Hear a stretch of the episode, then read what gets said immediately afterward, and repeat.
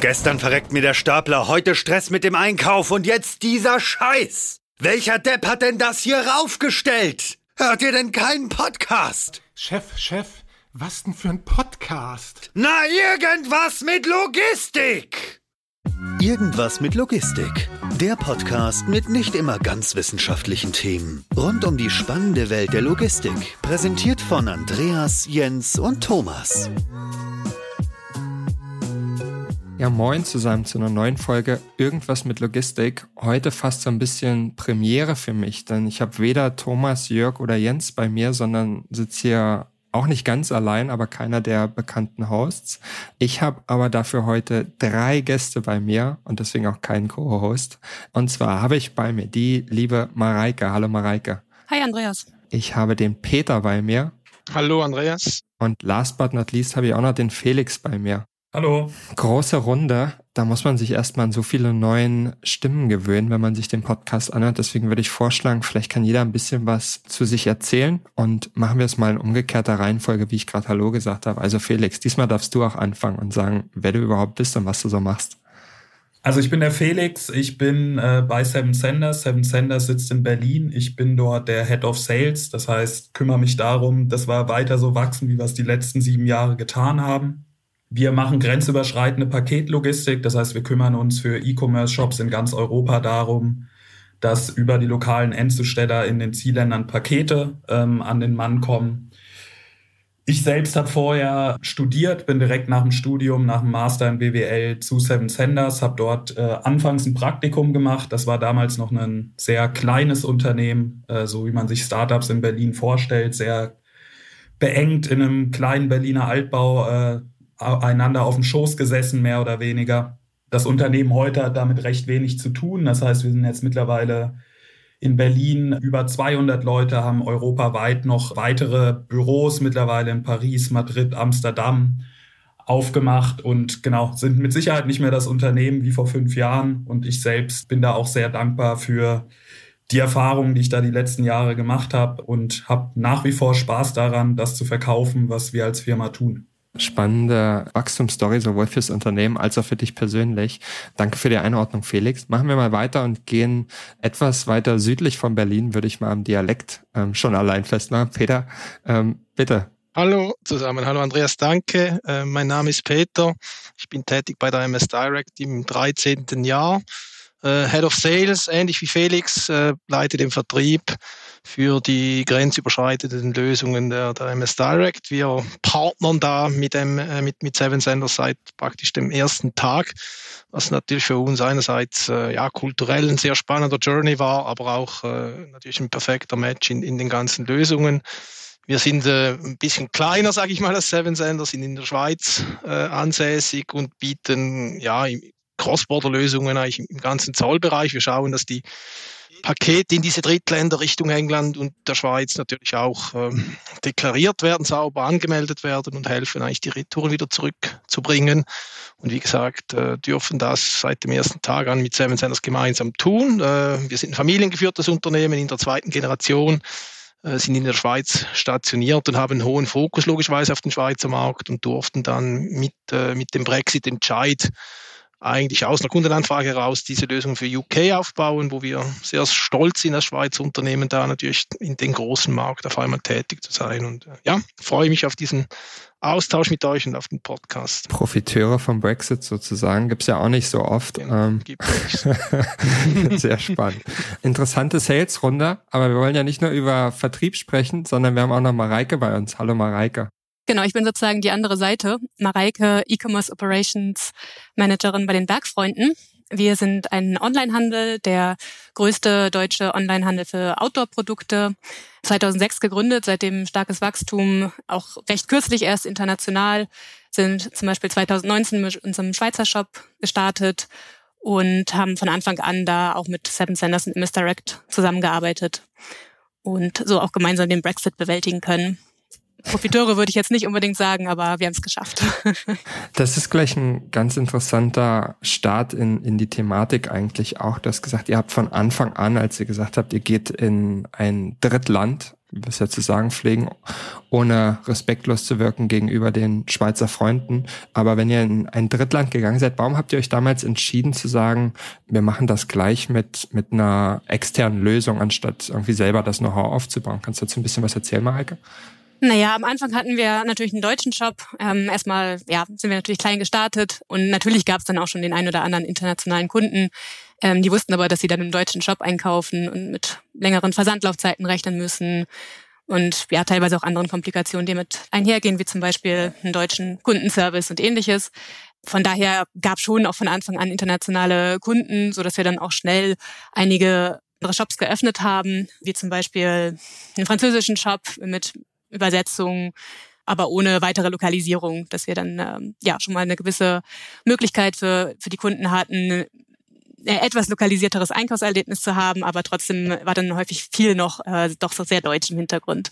Und auch für die Schweizer Kunden war das am Anfang so, wenn die Schweizer Kunden bei uns im, im deutschen Shop eingekauft haben, dann ist das Erlebnis natürlich erstmal recht kompliziert gewesen. Sie hatten zwar sprachlich da keine Barriere, mussten dann aber, sobald das Paket in der, in der Schweiz angekommen ist, sich selbst um, um die Verzollung kümmern, beziehungsweise mussten Zollkosten zahlen, die Zollhandlingskosten, die Steuerabgaben und ähnliches, so dass es von Anfang an doch recht intransparent für die Kunden war, was da am Ende noch für Kosten dazukommen und ähm, mhm. was für ein Aufwand auch.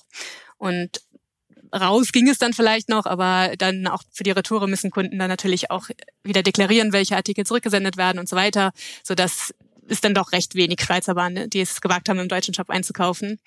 Das ja, mussten wir natürlich grundsätzlich ändern.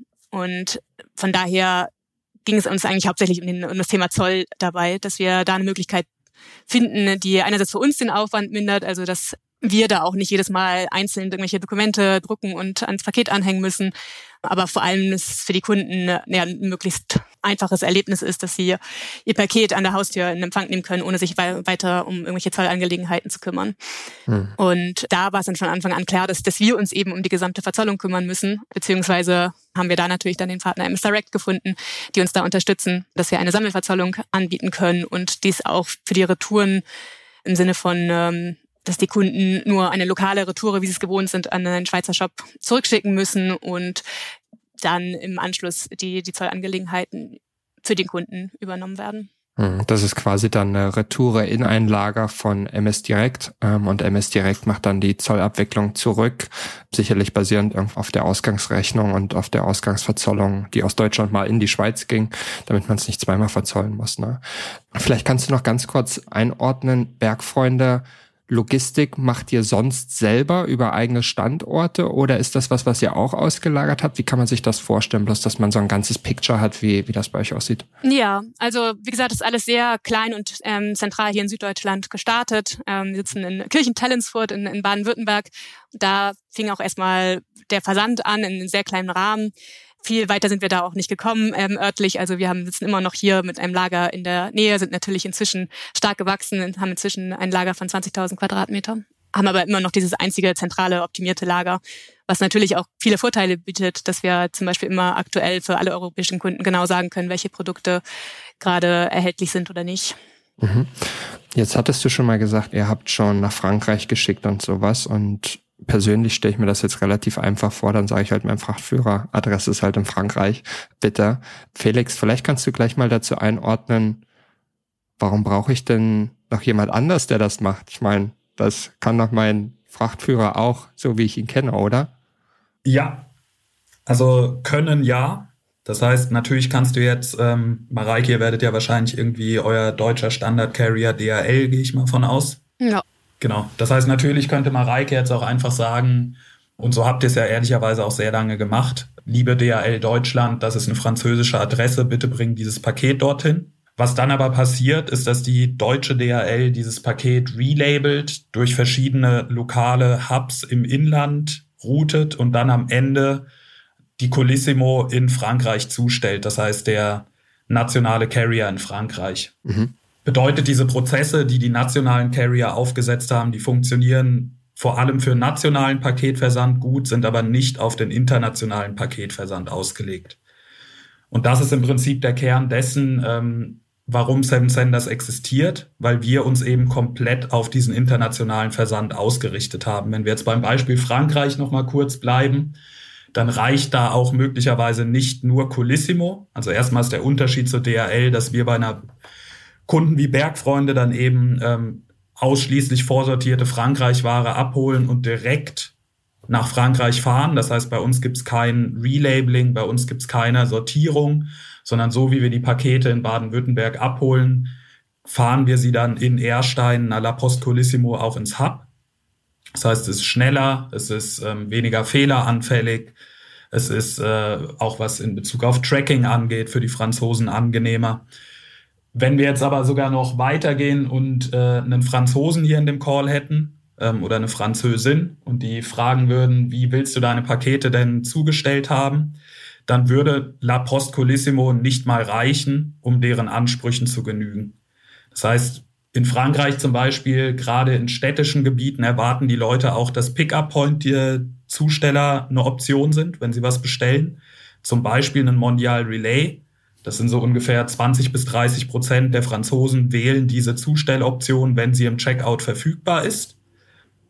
Und wir als Seven Senders, wir kennen diese Anforderungen. Das heißt, wir haben Größenordnung äh, 20, 25 Kunden, mit denen wir nach Frankreich verschicken und das schon seit vielen Jahren. Das heißt, wir können einem Bergfreunde sagen, ihr müsst mit La Poste Colissimo und Mondial Relay und möglicherweise sogar noch einem dritten Carrier zusammenarbeiten, um sicherzustellen, dass die französischen Konsumenten die Optionen in der Paketzustellung bekommen, die sie brauchen, um einfach vollumfänglich glücklich zu sein. Und ich stelle mir das so vor, Mareike, ihr investiert ja super viel Geld ähm, in Marketing, um in Frankreich eben die Umsatzzahlen zu erreichen, die ihr haben wollt. Und dann ist Paketzustellung eben eine der Sachen, die ihr einfach sicherstellen müsst, dass die funktionieren und am Ende nicht der Grund dafür sind, warum der Franzose doch lieber bei seinem lokalen ähm, Outdoor-Shop bestellt und nicht bei dem, der im Hintergrund aus Deutschland verschickt. Wenn du jetzt sagst, ihr holt das quasi ab bei den Bergfreunden. Das findest du übrigens witzig, dass wir immer über die Bergfreunde reden. Spricht so, fühlt sich so, als wären wir schon lange, lange miteinander verwandelt. ähm, fühlt, sich, fühlt sich sehr, sehr gut an. Aber wenn jetzt sagst, ihr holt bei den Bergfreunden ab, dann macht ihr das aber sicherlich über Partnerunternehmen. Ne? Ihr seid eher ein Tech-Unternehmen und Asset Light, anstatt dass ihr mit eigenen LKWs durch die Gegend fahrt. Genauso ist es. Ähm, wenn dem nicht so wäre, würden wir in Berlin wahrscheinlich nicht akzeptiert werden. Also hier darf man keine Assets besitzen muss äh, voll digital sein. Genau das sind wir auch. Also so, wie du es zusammengefasst hast. Ähm, das heißt, wir organisieren die Abholung, wir organisieren die Paketzustellung. Wir selbst ähm, haben aber keine Assets. Mhm. Und wie kann man sich das dann vorstellen hinsichtlich der, der Transparenz des Kunden? Ihr müsst dann ja verschiedene Spediteure, Frachtführer auf einer Art Plattform haben, die euch Informationen zuschicken, damit der Versender und natürlich auch der Empfänger am Ende des Tages Transparenz über die Lieferkette hat. Ne? Wie funktioniert denn das und, und wie läuft das ab? Und vielleicht dann auch gleich an einem Beispiel wie mit den Freunden von MS Direct, weil die müssen euch ja sicherlich auch irgendwie Informationen zur Verfügung stellen, damit jeder weiß, jetzt ist gerade irgendwie Verzollung, Verzollung ist freigegeben oder sonst irgendwas. Ja, also zum Verzollungspart äh, überlasse ich immer gern alles Peter, ähm, wobei man ehrlicherweise sagen muss, wenn du jetzt diese Frage in Hinblick auf Endkonsumentenkommunikation gestellt hast, mhm. dann ist unsere Zielsetzung immer, dass der Endkonsument von diesem ganzen Verzollungsprozess 0,0 mitbekommt. Mhm. Das heißt, es wird jetzt nie ein Brite oder Schweizer, der über die Prozesse, die wir gemeinsam gebaut haben, ein Paket zugestellt bekommen, irgendeine Meldung bekommen, dass seine Sendung verzollt wurde. Weil unsere Zielsetzung bei allem, was wir tun in diese beiden Länder, ist ja, dass der Konsument überhaupt nicht merkt, dass er außerhalb seines eigenen Landes bestellt hat. Das heißt, in Bezug auf Verzollung wird er überhaupt nichts mitkriegen, wenn alles so klappt, wie wir ähm, mhm. Prozesse aufgesetzt haben. In Bezug auf Paketzustellung ist das was anderes. Da wissen wir, dass Transparenz eben was ist, was eingefordert wird, gerade wenn wir jetzt explizit mal über den Markt in England reden dann muss man sich immer vorstellen, dass äh, Großbritannien der am weitesten entwickelte Markt ist in Europa, was E-Commerce angeht. Das heißt, das sehen wir auch einfach, wenn wir mit britischen Händlern reden, dass die, was diese ganze Kommunikation angeht, was den lokalen Ansatz angeht, bei Zustellung im Ausland einfach schon wesentlich weiter sind als jetzt deutsche Shops zum Beispiel. Und das übersetzt sich auch in Anforderungen der britischen Konsumenten. Mhm. Das heißt, was wir als Seven Senders zum Beispiel tun, um dem gerecht zu werden, ist, ähm, dass wir alle Carrier, die wir europaweit nutzen, auf einen Standard-Referenzprozess mappen. Das heißt, eine britische DHL, ein britischer Royal Mail, ein britischer Hermes, die haben alle unterschiedliche Tracking-Events. Also musst dir vorstellen, keine Ahnung, der eine Carrier zeigt äh, drei First Hub Scans, der andere nur einen im Tracking an. Mhm. Und wir standardisieren das aber auf einen einzigen Referenzprozess, den dann jemand wie Bergfreunde nutzen kann, um in ihrem eigenen Design dem Endkunden das Tracking zur Verfügung zu stellen, was man selbst für das, äh, für das Richtige hält. Peter, es ist doch eigentlich dann aber in dem Kontext ein bisschen schade, dass ihr eigentlich so einen wichtigen Part habt, die Verzollung, weil ohne Verzollung geht's nun mal nicht, egal ob in die Schweiz oder neuerdings auch in UK und gleichzeitig aber auch ein Prozess, von dem der Kunde eigentlich gar nichts wissen will. Ne? Also irgendwie schade. Ähm, vielleicht magst du aber ein bisschen dem, dem Prozess erklären und vielleicht auch ein bisschen erklären, wie lange dauert das denn eigentlich beispielsweise so ein Verzollungsprozess? Ich kenne das noch früher von Verzollungsanmeldungen. Ich habe mal Groß- und Außenhandelskaufmann gelernt und ähm, durfte das wunderbar in Atlas manchmal machen. Und dann hat man irgendwie immer 24 oder 48 Stunden gewartet, bis er Zoll grünes Licht gegeben hat das kann man sich ja auch heutzutage gar nicht mehr erlauben. Dann bestellen die Schweizer wahrscheinlich lieber lokal. Kannst du ein bisschen was dazu erzählen? Ja, gerne. Also es ist äh, sicherlich so, wie du sagst grundsätzlich. Und äh, ich möchte euch das bestätigen, was natürlich Felix erwähnt hat. Äh, die gemeinsame Lösung, die geht natürlich sehr stark in die Richtung, dass man dem Endempfänger, sei es in UK oder in der Schweiz, genau das Erlebnis bieten will, als sei der Artikel in einem Lager im Zielland oder so, sprich es kommt in nützlicher Frist, sage ich mal, es kommt mit einem lokalen Carrier und es kommt ohne irgendwelche Abgaben dann, wenn man es kriegt, an der, an, der, an der Türklinke und äh, man hat eine Retourenlösung im Land, oder das ist so. Also daher ist es absolut richtig, dass man nicht sieht, dass da eine Verzollung dahinter ist.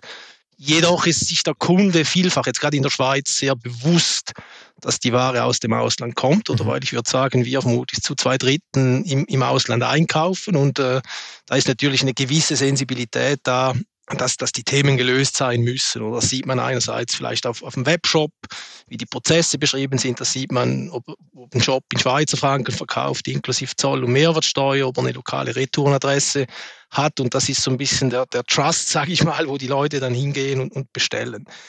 Zum Thema Zollprozesse. Es ist natürlich so, dass wir gerade gemeinsam mit Seven Senders sehr stark dran sind, diese Prozesse zu optimieren. Also einerseits darf so eine Line-Haul-Lösung ins Zielland rein nicht irgendwie 72 Stunden dauern, weil im E-Commerce ist äh, Geschwindigkeit natürlich auch sehr elementar. Also diese, diese Prozesse sind so aufgebaut, dass das meistens über Nacht passiert.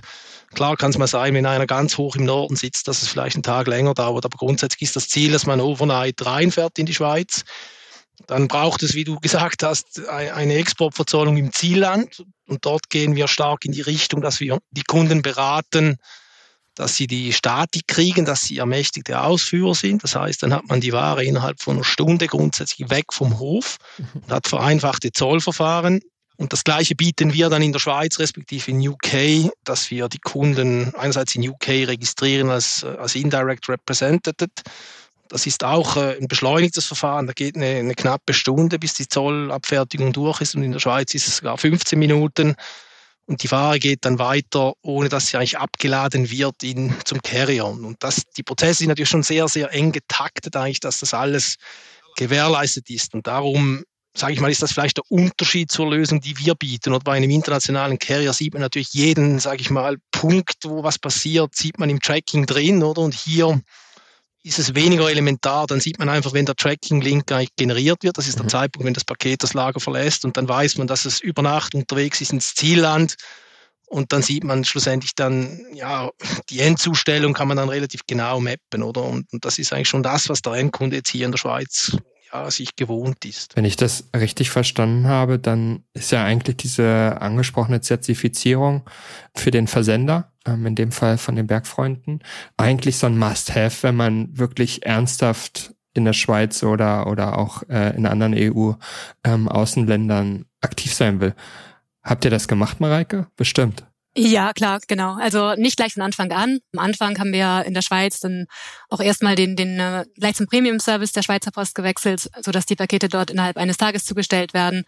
Ähm, so dass wir uns dann trotzdem noch die 24 Stunden Gestellungszeit erlauben konnten, was dann trotzdem insgesamt noch ein recht schneller Versandprozess war. Aber natürlich ist es ähm, ja schade, wenn man seine, seine Ware fertig gepackt noch im Lager 24 Stunden stehen lassen muss und nicht zum Kunden bringen kann. Ähm, inzwischen haben wir die auch tatsächlich jetzt natürlich durch den Brexit, wo das dann noch ein ganz anderes Thema ist, in die Schweiz, da, da laufen die Prozesse, das, das merkt man. Ich meine, die Schweiz ähm, ist äh, an den Zoll gewöhnt, an die Prozesse, die Grenzen ähm, laufen. Da geht alles wirklich sehr schnell. Ähm, unsere Ware wird mittags abgeholt, nachmittags dann direkt dort eingespeist und in, im Normalfall bekommen die Kunden dann am nächsten Tag schon ihr Paket. Sie bekommen tatsächlich auch eine, eine Information, wenn das Paket dann bei der Schweizerischen Post eingespeist wird über die Tools von Seven Senders, äh, bekommen wir die Informationen und können dann den Kunden informieren, dass das Paket voraussichtlich am nächsten Tag oder nächsten ein, zwei Tagen zugestellt wird.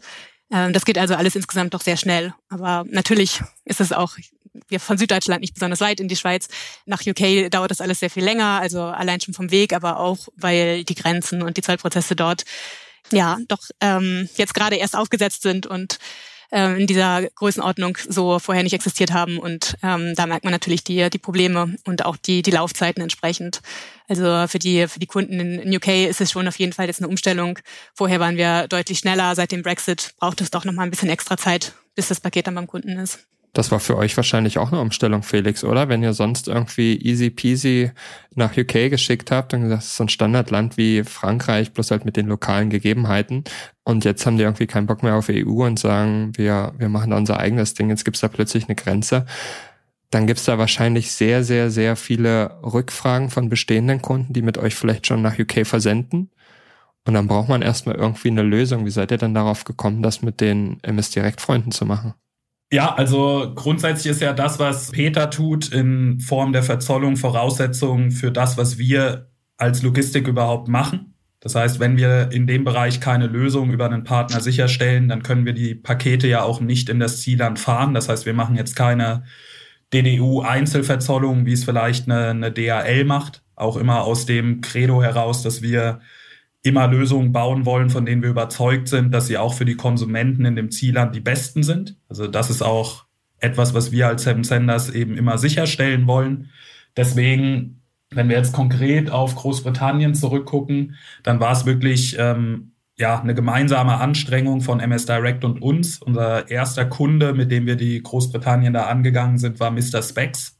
Das heißt, Mr. Specs ähm, kam repräsentativ für sehr viele Online-Shops zu diesem Zeitpunkt auf uns zu und hat gesagt, ähm, hier Großbritannien ist für uns ein wichtiger Markt. Wir machen da irgendwie einen äh, wichtigen Teil unseres Umsatzes, den wir natürlich auf gar keinen Fall verlieren dürfen, nur weil Boris Johnson irgendwie die Idee hatte, aus der EU auszutreten. Und mit der Aufgabenstellung sind wir dann gemeinsam losgelaufen und äh, Peter hat eben im Verzollungsbereich dann da über lokale Partner diese DDP-Zustellung ähm, organisiert. Und für uns, da will ich Seven Senders jetzt gar nicht zu viel loben, hat sich so viel gar nicht geändert, wenn wir jetzt unsere reine Logistiklösung nach Großbritannien angucken. Dann betreffen uns da mit Sicherheit irgendwie recht unspannende Details wie Transitdokumente, die wir erstellen müssen, wenn wir die Ware überführen. Aber der ähm, entscheidende Teil, der sich geändert hat, der lag vor allem bei MS Direct ähm, und Peter in dem Fall. Hm. Mareike, wie lange Vorlauf habt ihr euch eigentlich selber gegeben, bis ihr gedacht habt, boah, die machen das wirklich mit diesem Brexit?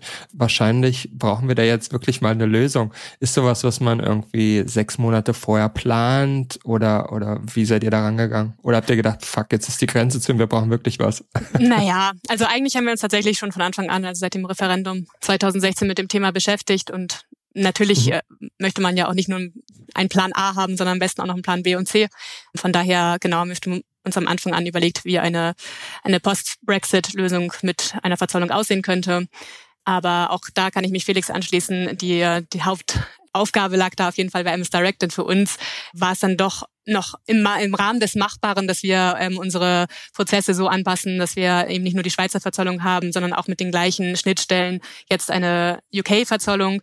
Da werden ja diverse Daten und ja Rechnungen ähnliches übertragen das ist schon ja ein recht hoher Aufwand und das war ja ganz schnell Krimi das ganze Jahr jetzt ähm, ja bis äh, bis zum 31. Dezember 2020 wo dann wirklich noch bis kurz vorher nicht feststand, wie, wie die Zolltarifnummern aussehen werden, welche Zollsätze anfallen, wie der ganze Prozess aussehen wird, ob es vielleicht doch nochmal verschoben wird. Also das ähm, ja, mhm. war schon ein sehr, sehr hoher Aufwand und ja auch schwierig äh, zu steuern, weil das einfach ja auch selbst drei Monate vorher, sechs Monate vorher noch nicht wirklich feststand, wie die Lösung aussehen wird.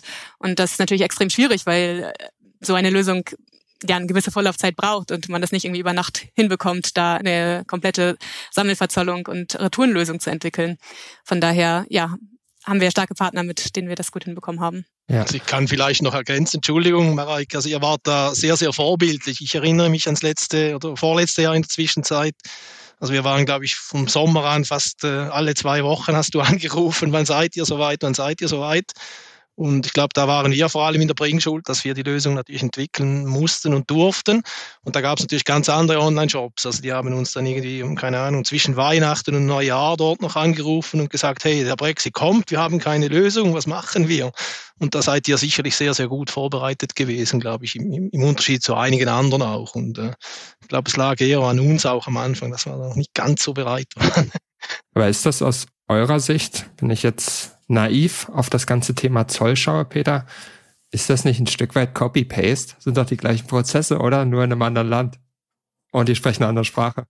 Ja, da triffst du einen wunden Punkt. Das war auch ein bisschen, was wir gedacht haben, logischerweise. Und äh, ja, der Devil is in the Detail war dann schlussendlich schon noch komplexer. Aber grundsätzlich wollten wir natürlich uns äh, als Anbieter jetzt für die Schweiz auch, es war eine große Chance, uns auch da weiterzuentwickeln und sagen, wir wollen so gemeinsam mit Seven Senders eine, eine One-Stop-Shop-Solution werden für die, für die Drittländer. Und das sind natürlich beides spannende E-Commerce-Märkte in, äh, in Europa. Und, und äh, es war dann schon so, dass, dass es natürlich keine Gewichtsverzollung gibt, sondern Wertverzollung. Es gab dann bei uns irgendwann das Thema, ja, wollen wir das selber machen, uns ansiedeln, selber verzollen oder, oder machen wir machen machen wir es über Dritte? Man merkte, dass die Zollfachkräfte zu dem Zeitpunkt eigentlich nicht gefunden wurden, sondern da wurden einfach andere Leute dann irgendwie ausgebildet und irgendwann haben wir uns einfach entschieden, dass wir das outsourcen und da Broker reinholen, die vor Ort sind und sich dem, ums Thema kümmern. Und dann gab es dann schon Themen irgendwie, in der Schweiz als Beispiel kann man sich selber dem Zoll unterstellen, wenn man eine Mehrwertsteuernummer hat. In England geht das nicht. Also da braucht es entweder eine eigene Entity oder man braucht jemand, der in England ansässig ist, der sich, der einem zollrechtlich vertritt. Oder das waren so ein bisschen Eigenheiten. Die, die Kunden brauchten eine ORI-Nummern, brauchten Mehrwertsteuervertreter.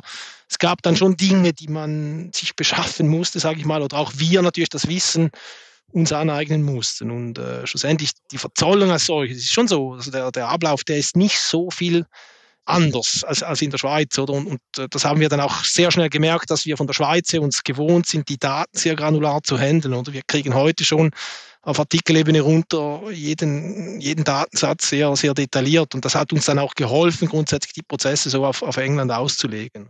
Mhm. Ist es eigentlich so, ich würde mal Felix und Seven Senders in so eine Ecke stellen, wo ihr als Tech-Unternehmen eine Lösung habt. Die ist für die meisten Kunden relativ klar, die erklärt ihr denen und dann geht's los. Aber bei euch und äh, MS Direct habe ich das Gefühl, dass ihr wahrscheinlich eher so eine Art beratende Rolle einnehmen müsst ähm, und viel Händchen halten müsst beim Kunden, weil Zoll ist zum einen, wo es entweder wenig Know-how gibt oder wenig Interesse oder auch große Angst, irgendwas falsch zu machen, ne? weil man natürlich gleich irgendwie mit Konsequenzen rechnen muss auf regulatorischer Ebene. Das ist sicherlich so. Also es ist einerseits primär ist es beratend, aber nachher geht es natürlich dann auch um, um die täglichen Abwicklungen. Ne? Also man ja. darf nicht nur beraten und erzählen, sondern man muss dann auch liefern schlussendlich und, und das Zeugs muss durch ohne große Schwierigkeiten. Ich glaube, wir hatten einen großen Vorteil, oder, dass wir halt das über 30 Jahre natürlich in der Schweiz gemacht haben. Und ich sage, wir zählen hier auf eine sehr große Kundenbasis, die sehr stark aus diesem E-Commerce-Umfeld kommt. Und ich glaube, Zoll ist schon so ein bisschen Trust-Thema, das ist so und, und, das gibt man nicht einfach jedem. Und ich glaube, dort hatten wir sicherlich äh, einen Vorteil, aber wir mhm. waren auch immer transparent, ehrlicherweise. Also wir haben mit Bergfreunde oder auch mit Mr. Specs, die so ein bisschen die Early Movers waren, natürlich auch immer sehr offen und ehrlich gesprochen und, und dann schlussendlich ist es am Anfang auch, ja, war es ein bisschen Troubleshooting, tunen, schauen, dass die Prozesse gehen und halt Dinge lösen und angehen. Und ich glaube, diese ja, proaktive Haltung hat dann schlussendlich auch geholfen, glaube ich, das in einen stabilen Bereich zu bringen. Und ich äh, glaube, es ist ein bisschen jetzt das aus meiner Erfahrung raus. Mhm. Mareike, in welche Länder schickt ihr eigentlich noch so wenn ich jetzt an Drittländer denke und Outdoor, würde mir relativ schnell wahrscheinlich noch irgendwie so Skandinavien, insbesondere Norwegen dann mit der Komplexität ähm, des Schengen-Abkommens einfallen. Ist das auch ein Markt, den ihr bedient? Ähm, oder gibt es wahrscheinlich auch andere Player in Norwegen, die das machen? Oder welche Länder vielleicht auch außerhalb der EU sind eigentlich noch interessant für euch? Also erstmal sind wir doch sehr auf Deutschland und Dach ähm, fokussiert mhm. und weiten von da aus langsam uns aus. Es gibt halt sehr, sehr viele Lokalisierungsmaßnahmen, die man ergreifen kann von äh, den Paketshops, der Paketshop-Lieferung hin bis zur lokalen Bezahlmethoden und auch die, ja, wie gesagt, den Kundenservice äh, und ähnliches. Also es ist mhm. schon immer sehr viel dabei und wir möchten eigentlich dann doch auch eher uns in den Ländern dann auch gut aufstellen und eben ein lokales Shopping-Erlebnis bieten, bevor wir uns dann noch weiteren Märkten nähern. Und gerade auch unter Nachhaltigkeitspunkten muss man sich das natürlich überlegen, ob man jetzt wirklich nach Australien liefern möchte oder nicht. Schöner Punkt. Genau, also zurzeit sind wir auf die EU spezialisiert und darüber hinaus haben wir eben mit MS Direct die Lösung für die Schweiz und UK. Norwegen bedienen wir zurzeit nicht, aber dann darüber hinaus ist Skandinavien natürlich interessant, also Schweden, Finnland und Dänemark. Da, da sind wir tätig, aber auch noch auf einer recht deutschen Art und Weise. Felix, wie sieht denn das bei euch aus? Was sind denn für euch so die Kernziele? Ich meine, so eine Linehall braucht natürlich auch immer ein gewisses Volumen dahinter, damit sich das natürlich auch rechnet, damit das auch Sinn macht. Was sind denn die Länder, die ihr heute bedient und ähm, in die ihr schaut? Die Antwort ist erstaunlich ähnlich zu dem, was Mareike gesagt hat, in der Hinsicht, dass wir ja vor allem mit deutschen Online-Shops gewachsen sind. Also mhm. wir haben ja vor sieben Jahren angefangen, das zu tun, was wir heute noch machen. Und die ersten Kunden, die wir hatten, waren Startups aus dem Bereich Berlin, also Unternehmen wie zum Beispiel Lesara, die es inzwischen nicht mehr gibt. Und die haben natürlich ein ähnliches äh, Ziel, also ähnliche Ziele in Europa gehabt, wie Mareike gerade beschrieben hat. Das heißt, Dachregion ist natürlich sprachlich das naheliegendste und auch geografisch das naheliegendste. Dann gibt's natürlich viel nach Frankreich, ähm, viel nach ähm, Benelux, das heißt, das sind so die, die naheliegendsten Zielmärkte für deutsche Online-Shops. Inzwischen sind wir da schon wesentlich weiter, vor allem auch, weil wir viel internationalisiert haben. Das heißt, unsere Kunden sitzen nicht mehr nur in Deutschland, sondern können auch ähm, holländische E-Commerce-Shops sein, können auch österreichische E-Commerce-Shops sein oder britische E-Commerce-Shops. Und dadurch entwickeln wir uns natürlich stetig weiter, was das Portfolio angeht. Und trotzdem stimmt nach wie vor die Aussage, dass wir vor allem da gut sind, wo auch ähm, E-Commerce-Shops gut sind. Das heißt, hättest du mich jetzt explizit nach Norwegen gefragt, dann ist das kein Land, in das wir heute eine Lösung haben. Was mhm. ehrlicherweise vor allem daran liegt, weil uns noch keiner mit sehr, sehr viel Volumen nach einer gefragt hat. Das heißt, wenn, wenn wir bisher zu Norwegen gesprochen haben, dann sind das immer Anfragen ähm, von Bestandskunden, die dort keine allzu hohe Anzahl Pakete hin haben weil es für die halt eben auch nicht im Fokus ist. Und dann mhm. machen so Lösungen, wie wir sie gemeinsam entwickeln, halt noch wenig Sinn. Aber Peter und ich äh, warten eigentlich nur auf die Anfrage, dass einer sagt, er hat nach Norwegen irgendwie 100.000 Pakete im Jahr und dann sind wir da beide als Unternehmen so eingestellt, dass wir uns das dann direkt angucken und möglich machen, was eben möglich zu machen ist. Mhm. Wie ist denn eigentlich der umgekehrte Weg, Peter? Wir sprechen immer davon, dass wir gerne irgendwie Sachen in die Schweiz schicken und dass es total cool ist.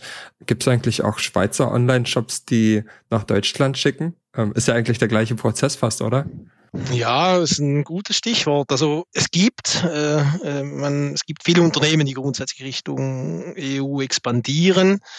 Man merkt dann aber immer sehr schnell, dass natürlich die Volumen in, in der EU sich vermutlich um ein Zehnfaches erhöhen, wenn die sich richtig aufstellen, sage ich mal, oder? Und, und, dort kommt dann der Gedanke, dass man die Zentrallogistik vermutlich in die EU mhm. verlegt und dann die Schweiz wieder aus der EU raus bedient. Oder das machen die großen Brands wie Mammut oder OnRunning oder äh, weiß nicht, was es noch gibt. Die machen das in der Regel so. Also es gibt wenig gute Prozesse für, für tiefe Volumen aus der Schweiz raus. Das ist so, weil einfach die, die Carrier sehr teuer sind. Oder da, da, da kostet ein Paket schnell 30, 40 Franken und das lässt sich hier nicht abbilden. Aber wenn Volumen da sind, könnte man das auf dem umgekehrten Weg grundsätzlich auch machen. Also wenn jetzt ein, ein Job sagt in der Schweiz, ich fokussiere mich auf Deutschland, will mein Zentrallager in der Schweiz behalten oder verkaufe irgendwas auf Amazon, dann wäre das absolut problemlos abbildbar. Genau mit, mit einer Seven Senders, die eine Lion Hall in der Schweiz hinstellt und die dann irgendwo in einen DHL-Hub reinfahren in Deutschland. Das geht eigentlich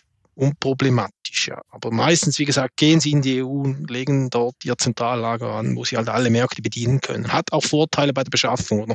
Dass sie die Ware nicht in die Schweiz rein importieren müssen. Da. Ja, und, ähm, macht auf jeden Fall Sinn. Hat auch wahrscheinlich große Vorteile im Hinblick auf Lohnkosten, oder? Also wenn ich jetzt irgendwie europaweit Dinge, verkaufe. Ja. Sehr wahrscheinlich, ja. guter Punkt. Der umgekehrte Weg, und den hatten wir auch schon ähm, ab und an punktuell mal touchiert, ist das Thema Retouren. Und Retouren immer so ein Thema, auf das sowieso keiner Bock hat, ähm, weil eigentlich will man es aus verschiedenen Gesichtspunkten gar nicht zurückhaben. Ähm, angefangen von Nachhaltigkeit über Prozesskosten, über Abwicklung. Und gerade wenn es dann aus einem Drittland auch noch zurückkommt, dann war ja der Prozess so, dass die Ware erst beispielsweise dann ins MS Direct Lager geht. Ihr macht die Rückanmeldung in Deutschland wieder, dass, dass die Sachen wieder importiert werden können oder reimportiert werden können, ist, glaube ich, der richtige Begriff. Und dann kommt die Linehaul von Seven Senders und holt das irgendwann ab und ähm, fährt es wieder ins ähm, Lager zu den Bergfreunden. Kann man sich das nicht eigentlich sparen? Also wahrscheinlich ist es ein, eine Volumenfrage. Ne? Könnte ich nicht eigentlich auch die ähm, Retoure oder die Menge an Retouren bei MS Direct Prozessen überprüfen und dann wieder für den Schweizer Markt zum Verkauf frei zugänglich machen? Oder wo liegen da die Komplexitäten, dass man das eigentlich nicht macht? Ich stelle mir einfach vor, Speichtransport und Processing in einem zweiten Warehouse. Ja, es gibt so verschiedene Betrachtungsweisen. Also diese Gedanken sind sicherlich richtig, Andreas, und äh, haben die auch schon mit einigen Kunden eigentlich gemacht und durchgespielt, oder? Es ist so, wenn man Ware ausführen will aus der Schweiz. Also einerseits braucht es eine Retourenlösung als zentraler Punkt einer mhm. Cross-Border-Lösung aus Endkundensicht. Und den Vorteil, den man hat, wenn man die Retouren in der Schweiz empfängt, dass man prüft die hier, man öffnet, man erfasst Daten und stellt Daten zur Verfügung dem Shop, dass der Kunde so schnell wie möglich entlastet wird. Das ist mal der erste Punkt. Also der ruft dann nicht im Kundendienst an oder man, man erscheint nicht irgendwie auf den SLAs von den Marketplaces. Das ist ein Punkt. Der zweite ist schon so, dass wir die Prozesse natürlich versuchen, so ein bisschen zu optimieren, dass da nicht jeden Tag ein LKW kommt, sondern man kann ja dann auch mal eine Woche warten oder einen Monat und die Ware dann irgendwo halt monatlich zurückführen, irgendwo, dass man kostenoptimiert das ganze Thema angehen kann. Wir haben Zollrückerstattung in der Schweiz. Das ist ein Punkt manchmal, der, der sagt, gut, es lohnt sich, Ware zurückzuführen, gerade im Fashion-Bereich, weil man einfach relativ viel Geld auch wieder zurückkriegt. Und das zweite Thema ist, dass man aus Retouren raus Versende tätigen kann, ist natürlich sehr komplex, oder? Weil man halt dann so ein zerstückeltes Sortiment aus Retouren in der Schweiz hat. Dann genau der Schweizer Endkunde diesen Schuh in dieser Größe bestellen muss, der dann auch im Schweizer Lager liegt und dann noch versendet werden muss. Also möglich ist es, aber es ist dann sehr viel auch technisch integrieren in in die WMS rein und Schnittstellen und, und das lohnt sich wirklich erst ab, ab großen, großen Volumen, sage ich mal. Also auch die ganz Großen der Branche führen wirklich die Retouren zurück in ihr Zentrallager, weil sie dort einfach die Bestände zentral managen oder und sagen irgendwo, es kann ja sein, dass dann der Schuh halt nach Frankreich geht oder nach Italien. Und wie gesagt, durch die Zollrückerstattung und auch das Thema der befreiten Wiederimport in der EU, also bezahlt man lediglich, sage ich jetzt mal, die Kosten und wie gesagt, dort gehen wir natürlich schon hin und versuchen das so optimiert wie möglich zu ja, aufzubauen, dass es einfach nicht jetzt irgendwie für eine für, für fünf Pakete eine, ganzen, eine ganze Palette losgesendet wird. Das ist mhm. eigentlich der Ansatz. Wie ist da eure Sicht drauf, Mareike? Ist das was, womit ihr euch schon mal befasst habt, wo ihr gesagt habt, ja, es wäre schon cool, aber ist halt komplex oder? Ja, also ich denke, das ist, glaube ich, insgesamt jetzt auch so ein, Trend, dass in den letzten Jahren viel auf der Optimierung des Outbounds lag, dass das Paket möglichst schnell beim Kunden ist und es aber gerade auch im Bereich der Retouren dann noch viel ähm, Potenzial gibt, das äh, Erlebnis für den Kunden besser zu gestalten. Also äh, es fehlt noch an, an Transparenz, wo die Retoure zu welchem Zeitpunkt ist, wann der Kunde sein Geld zurückbekommt. Mhm. Da haben wir viele Ideen und wissen, dass es auch noch einiges gibt, was wir ja optimieren können für den Kunden gerade in UK ist es tatsächlich so, dass wir auch keine Qualitätskontrolle bei den Retouren haben. Das heißt, wir wir, wir wollen nicht unbedingt jetzt jegliche, jegliche Artikel, der dort im Lager gescannt wird, automatisch ähm, den Kunden erstatten, weil wir auch sehr hochwertige Ware haben und da eine gewisse Qualitätsprüfung schon nötig ist. Das heißt, es ist tatsächlich aktuell so, dass die Kunden warten müssen, bis wir die Artikel selbst in der Hand haben und einmal äh, prüfen können. Da haben wir teilweise schon hybride Modelle. Natürlich ist es wichtig, dass die Kunden auch schnellstmöglich wissen, was mit ihrer Retoure passiert, dass sie zumindest eine Information bekommen oder auch in gewissen Fällen dann eben auch schon ihre Erstattung direkt bekommen. Aber da sind wir tatsächlich dran. Das, da sind wir auch durch den Brexit jetzt gezwungen, dass das Erlebnis halt vorher noch äh, relativ ja, schnell für den Kunden war und jetzt dass durch, den, durch die Verzollung dann eben doch noch eine ganz schöne Verzögerung dazu kommt. Ja, ist es vielleicht auch was, was man beobachten kann? Zum einen natürlich vielleicht auch ein kulturelles Thema, das kann Peter vielleicht gleich beantworten, aber zum anderen auch eine grundsätzliche Hürde für Leute zu retournieren. Also sind Retouren in Drittländern eigentlich die Retourenquoten in Drittländern niedriger als in anderen Ländern, weil die Leute Angst vor einem komplizierten Prozess haben? Kannst du das beobachten, Mareike? Ja, also ich glaube, da spielen viele Faktoren rein. Also natürlich möchte man noch nicht unbedingt die zehn Paar Schuhe aus dem entfernten Land als Auswahlbestellung haben, wenn man sie auch lokal dann bekommt. Also ich denke, wenn man, also da muss man sich auch die Gründe anschauen, warum man überhaupt beim Shop aus einem anderen Land bestellt, ob das Produkte sind, die halt lokal nicht verfügbar sind, ob die Preise oder die Konditionen insgesamt besser sind, ob der Service besser ist. Und da, da spielt schon viel rein, warum auch die Warenkörbe einfach aus, anders aussehen, je nach Land. Also wir haben zum Beispiel doch deutlich weniger Textil und Schuhe, die wir international verkaufen. Das ist dann mehr Kletterausrüstung und ähnliches, was dann natürlich auch spezialisierter ist, wofür wir letztendlich stehen wofür wir aber auch bekannt sind. Also wir sind die Bergfreunde und ähm, natürlich, wenn man ähm, sich, das, sich den Shop aus dem Ausland erstmal anschaut, dann kommt man natürlich erstmal auf das Klettern. Ähm, also da gibt es schon deutliche Unterschiede.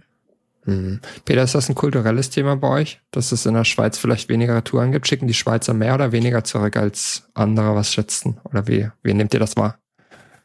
Es hat sich sehr fest dem Niveau, das man kennt aus, aus Deutschland und anderen EU-Ländern, angenähert. Ich denke, in der Schweiz gibt es ein bisschen eine Eigenheit. Also man muss nicht zwingend dem Kunden die Retouren gratis offerieren. Also es gibt natürlich viele, die sagen, du kannst dein Paket lokal in der Schweiz selber bezahlen.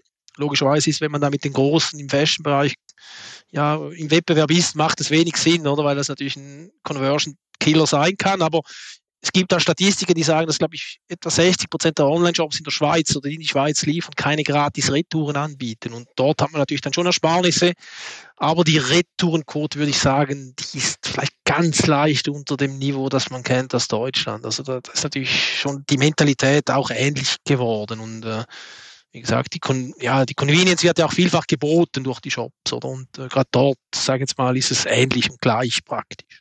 Mhm. Ja, ich meine, das ist ja klar, dass das Deutschland da schon die Kultur schon lange hat, dass das ähm, ja, dass durch den Versandhandel ähm, früher mit Katalogen und ähnlichem, dass es ja Kunden gewohnt sind, online zu bestellen und auch sich, wie gesagt, Auswahlbestellungen liefern zu lassen. Also die Retourenquote hängt natürlich auch ganz stark an der, an der Zahlungsart ab. Also beim Kauf auf Rechnung, wenn der Kunde noch nicht die Bestellung bezahlt hat, ist es natürlich dann noch einfacher, mehrere Artikel zu bestellen und diese zurückzusenden. Also wir können das, was Mareike jetzt im Bergfreunde-Kontext beobachtet, auch auf der Gesamtheit unserer 80 Shops bestätigen, die wir uns datentechnisch immer angucken, dass Deutschland der absolute Retouren-Europameister ist. Also in keinem Land wird so viel retourniert wie in Deutschland. Das habe ich mir übrigens auch schon gedacht. Felix, ihr sitzt da ja auch auf einem ganzen Haufen sehr, sehr interessanter Daten. Ne? Ähm, also die Lösung ist das eine und, und das operativ abzuwickeln, aber es ist natürlich auch ein super interessantes Asset für euch als Tech-Unternehmen, diese ganzen Marktinsights haben. Ne? Welche Mengen gehen vom Wo nach wo, wie verhalten sich die Kunden, was kommt eigentlich wieder zurück, inwiefern verwendet ihr die Daten eigentlich und was, was zieht ihr da so raus für euch selber? Ja, also eigentlich alles, was wir in Richtung Kunden tun, beratungsseitig, ist basierend auf Daten. Mhm. Das heißt, wenn wir Mareike von Bergfreunde erzählen, du musst in Frankreich mit Colissimo, Mondial Relay und keine Ahnung, äh, DPD Frankreich zusammenarbeiten, dann tun wir das, weil wir von unseren 80 Bestandskunden wissen, dass Colissimo ähm, eine E plus 1 Rate von 36 Prozent, eine FDA-Rate von 98 Prozent hat. Also alles, was wir ähm, an Aussagen treffen, wollen wir immer auch mit Daten unterfüttern. Und das ähm, kann man natürlich auch nutzen, um richtig coole Lösungen zu bauen. Also richtig coole Lösungen können zum Beispiel sein, ähm, was wir für die Shop-Apotheke in Richtung Österreich machen, dass wir uns wirklich auf Postleitzahlen-Ebene, also ganz granular in Österreich auf Basis unserer Daten angucken, wer der beste Carrier ist. Also es kann mehrere Dimensionen haben. Das muss nicht nur Laufzeit sein, das kann auch die Prozentzahl sein, wie häufig eine Erstzustellung erfolgreich ist. Und dann steuern wir für Shop-Apotheke wirklich auf Postleitzahlenbasis den Carrier an, von dem wir wissen, dass er basierend auf Daten der beste ist. Also wir wissen, dass das ähm, für uns ein riesiger Vorteil ist, dass wir all diese Daten haben und probieren das eben immer ähm, dem Kunden in Form von Lösungen, die eben datenbasiert sind, zugänglich zu machen. Mhm. Super spannend. Und ich finde es ganz witzig, weil wir eigentlich in Summe über so ein Thema gesprochen haben, das zum Teil die Kunden auch gar nicht wissen wollen, wenn wir in Peters Richtung mit der, mit der Verzollung gehen. Zum anderen vielen auch nicht bewusst ist vielleicht, die Versender sind oder vielleicht auch Empfänger sind, welche Komplexität so eine Supply Chain am Ende dann auch haben kann, ne? dass man, dass man über eine Line Haul die lokalen Hubs überspringen kann und solche Geschichten, das wissen ja viele nicht. Und das dann aus Sicht der Bergfreunde am praktischen Beispiel so durchgekaspert haben, finde ich super spannend, hat mir super viel Spaß gemacht und super viel Insights gebracht. Und ich hoffe auch viel Wert für jeden, der zuhört und irgendwie in eins der Länder oder auch in ein ganz normales Land verschicken will. Ähm, ihr seid trotzdem ganz normales Land, Peter, nur halt mit Zoll. Ähm, kein, kein, keine negative, äh, keine negativen Vibes in eure Richtung. Finde ich cool. Vielen lieben Dank euch dreien für, für das Gespräch. Hat mir großen Spaß gemacht und ich würde einfach sagen, bis zum nächsten Mal. Danke. vielen Dank. Ciao, Andreas.